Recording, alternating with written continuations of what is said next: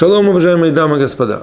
Месяц Сиван, третий месяц по счету в еврейском календаре. Месяц, когда была дарована Тора. Что же он нам сулит?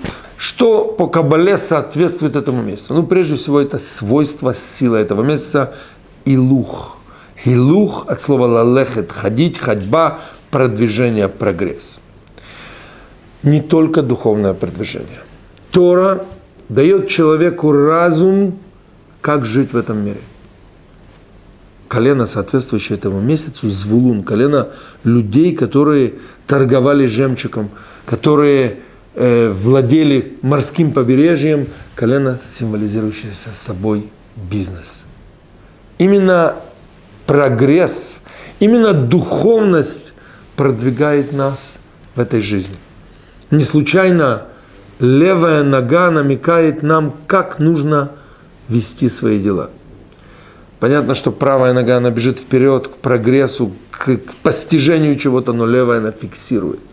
Когда мы передвигаем скорости, а израильтяне знают, что такое илух, поменять илух, это поменять скорость. С второй на третью, с третьей на четвертую и так далее. Мы обязательно возвращаемся всегда к левой ноге, то есть она фиксирует все. Когда ты бежишь вперед, надо всегда знать, где ты повернешь, где ты остановишься, и это настоящий нормальный прогресс.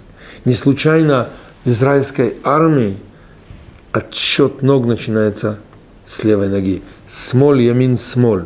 Смоль, ямин, смоль. То есть левая, правая, левая.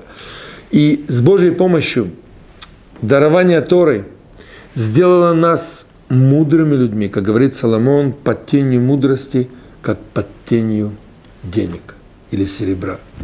Дай Бог, чтобы этот месяц продвинул нас вперед и дал нам возможность повысить свой финансовый уровень, а для того, чтобы его повысить, нужно поблагодарить Всевышнего. То есть левая сторона – это благодарность. Для того, чтобы его поблагодарить, нужно сильнее, еще, еще глубже изучать ту мудрость, которую он нам дал, которая называется Тора.